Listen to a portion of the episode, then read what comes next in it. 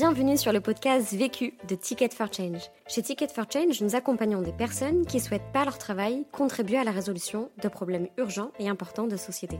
Dans ce podcast, tu entendras des témoignages d'entrepreneurs du changement qui te donnent leurs meilleurs conseils suite au succès et aux galères qu'ils ont vécues. Si tu apprécies ce podcast, n'hésite pas à nous le faire savoir en nous laissant un commentaire 5 étoiles sur Apple Podcast. Ça permettra à d'autres personnes de découvrir Vécu. Et si tu souhaites recevoir tous les jeudis le podcast Vécu de la semaine dans ta boîte mail, tu peux t'abonner à notre newsletter. Tu retrouveras le lien dans le texte de description de ce podcast. On se retrouve jeudi prochain. En attendant, bonne écoute. Je n'ai qu'une question à vous poser. C'est quoi la question? C'est quoi le problème?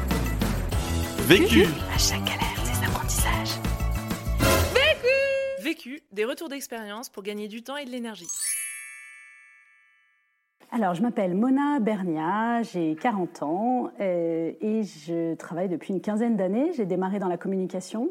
Depuis 2008, je travaillais dans l'économie sociale et solidaire déjà euh, au groupe SOS. Et puis, euh, de 2016 à 2018, je me suis donné deux ans pour faire une transition vers le secteur de l'éducation.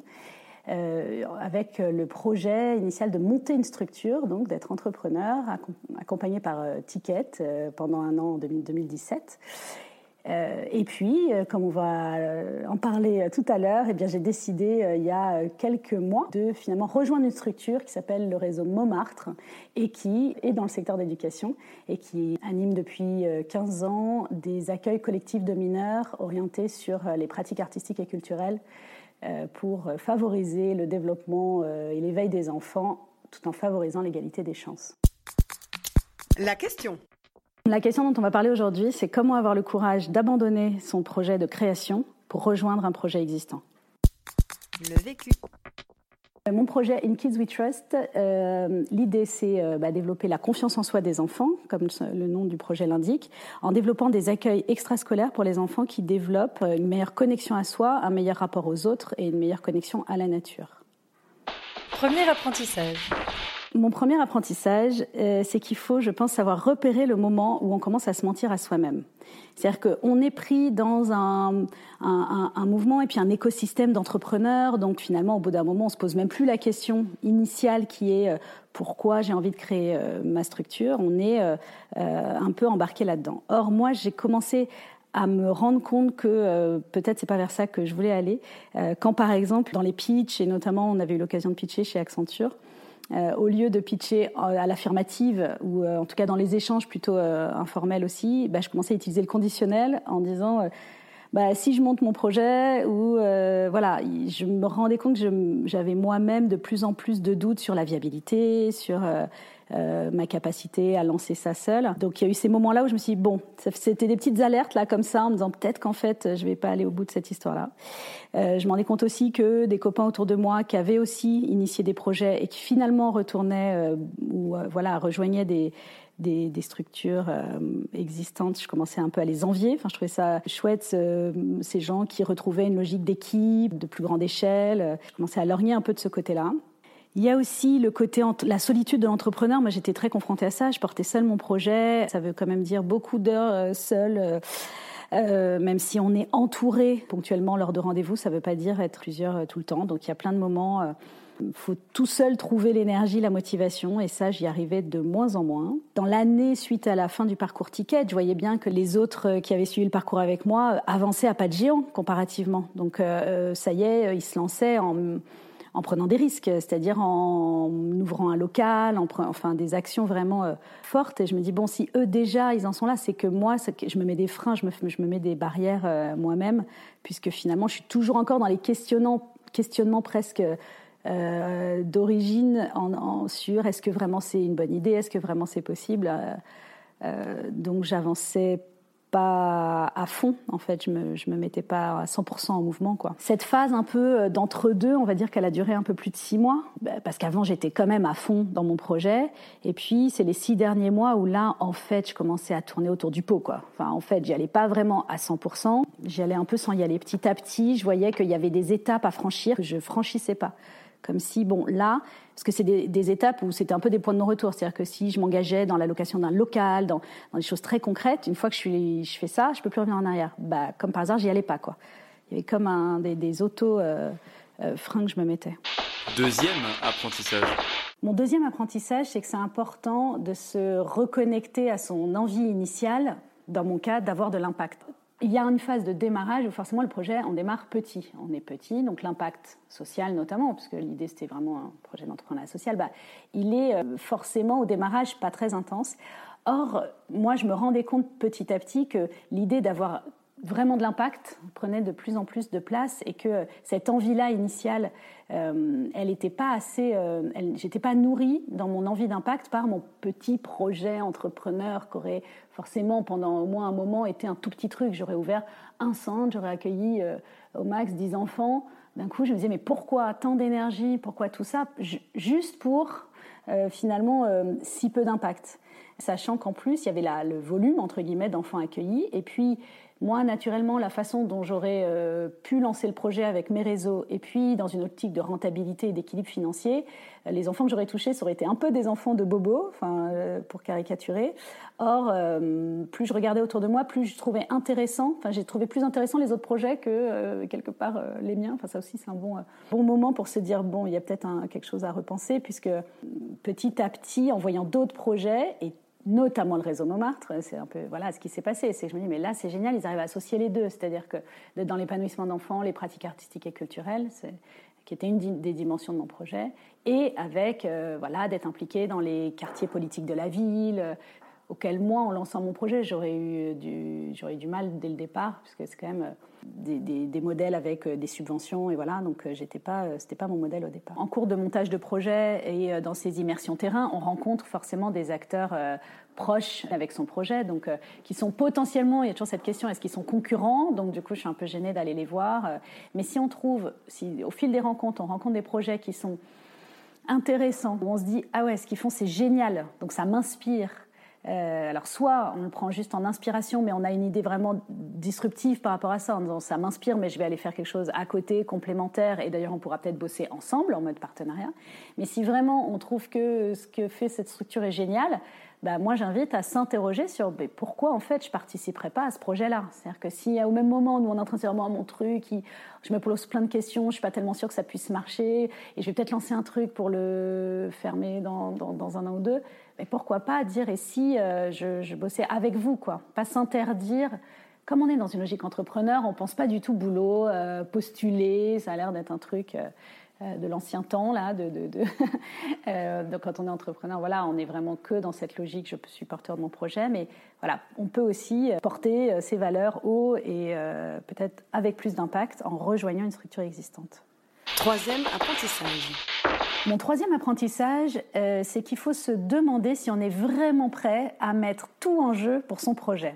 C'est-à-dire se jeter corps et âme cette interrogation-là, elle m'a amené à me dire bon, peut-être qu'en fait, je ne suis pas prête à. Parce qu'il y a notamment aujourd'hui dans une société euh, très dans le tout ce qui est le personal branding et l'image qu'on a notamment sur les réseaux sociaux.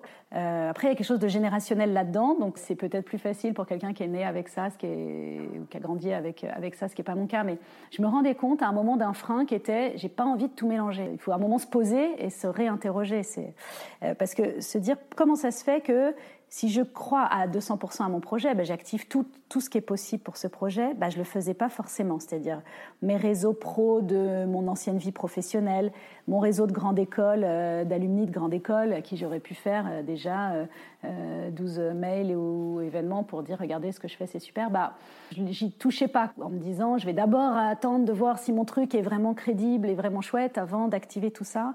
Je ne mets pas le maillot à 200%. C'est comparativement aussi que je m'en suis rendu compte en voyant euh, d'autres entrepreneurs euh, qui, eux, euh, tout leur réseau perso, pro, tout était connecté et on ne pouvait pas ne pas savoir qui montait tel projet en regardant leur réseau. Et ben, forcément que ça active, ça génère des opportunités et tout ça. Et ça, je ne le faisais pas. Donc ça aussi, j'invite à, en tout cas, s'interroger, se rendre compte de ça et se dire pourquoi. Après, c'est peut-être si c'est choisi, il y a des raisons objectives, mais c'est peut-être un signe qu'en fait, on n'est peut-être pas euh, en train d'aller au bout de l'idée de, on va peut-être pas lancer son projet jusqu'au bout. Quatrième apprentissage.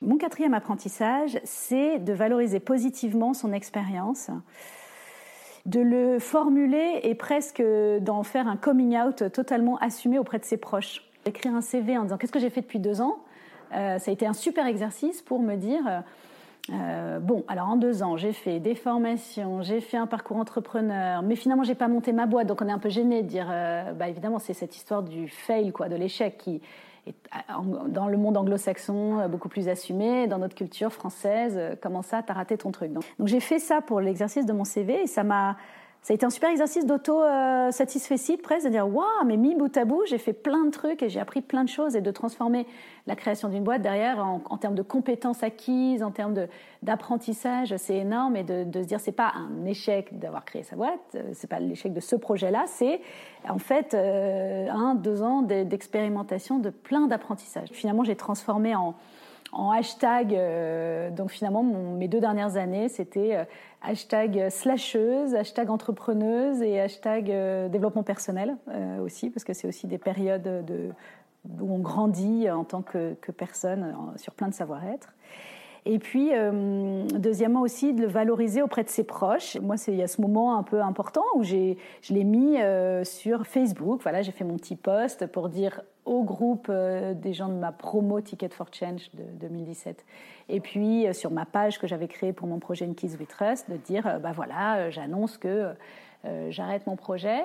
je passais un peu du temps à formuler ce euh, ce poste-là. Et ben c'était important de le faire. Euh, il y a eu des réactions, il y a eu des débats parce qu'il y en a qui étaient ah je suis trop triste pour toi, alors que c'était pas du tout l'objet de mon message. Donc euh, ça a suscité un peu des, débats et c'était intéressant de dire ben non c'est pas triste, je passe à, autre chose et je rejoins. c'est complètement cohérent. La structure que je rejoins est complètement cohérente, donc il y a pas de c'est pas comme un retour en arrière et tout. Donc c'est en tout cas voilà important aussi pour tourner la page sans que ce soit avec tristesse ou par dépit ou avec une sensation d'échec, un truc totalement assumé. Si on décide d'arrêter un projet, ben on l'arrête proprement. Sur ce moment de la, transition entre euh, monter son projet et postuler à une structure, c'est vrai que c'est compliqué parce que parfois, euh, en l'occurrence c'était mon cas, on rappelle des, des gens qu'on avait rencontrés en tant que porteurs de projet donc avec ce, cette casquette-là et cette fierté-là, je monte mon projet. Donc c'était mon cas. J'avais rencontré Chantal Minguenet en tant que porteuse de projet in Kids We Trust et elle avait trouvé mon projet super. Donc euh, elle m'avait euh, voilà plutôt euh, incité à, à, continuer. Et puis quand un an plus tard, un an et demi, un an et demi plus tard, je, je la recontacte en disant écoute, en fait je vais pas lancer mon projet. Je vois qu'il y a, tu cherches quelqu'un dans ta structure. Il y a un peu une gêne quoi. Il y a un, un truc de bon comment ne pas apparaître comme juste la fille qui euh, qui, pas allée au bout euh, qui arrive d'un échec euh, un peu la loose quoi. Donc ce moment là euh, il est pas évident et en même temps c'est là où du coup en écrivant en posant tout ce que j'avais appris je suis revenue finalement euh, vers elle et donc je l'ai formalisé dans une lettre de motivation. Et en faisant cet exercice, je me suis dit, mais en fait, ça se tient complètement. Et, je reviens aujourd'hui, un an et demi plus tard, plus, plus enrichi, plus, euh, plus mature sur ces sujets-là que je n'étais il y a un an et demi. Et d'ailleurs, ça a posé aucun souci. C'est-à-dire que ils m'ont pas cuisiné, ils ont, ils ont même pas essayé de me cuisiner sur. Euh, bon, mais alors, du coup, euh, pourquoi vous avez arrêté votre projet? Voilà, c'est. Je crois qu'aujourd'hui, quand même, ça ça, s'entend. Euh, il y a plus de gens qui osent essayer, mais ça ne veut pas dire. Euh, enfin, tout, tout euh, aspirant entrepreneur ne sera pas forcément qu'un entrepreneur dans sa vie en plus.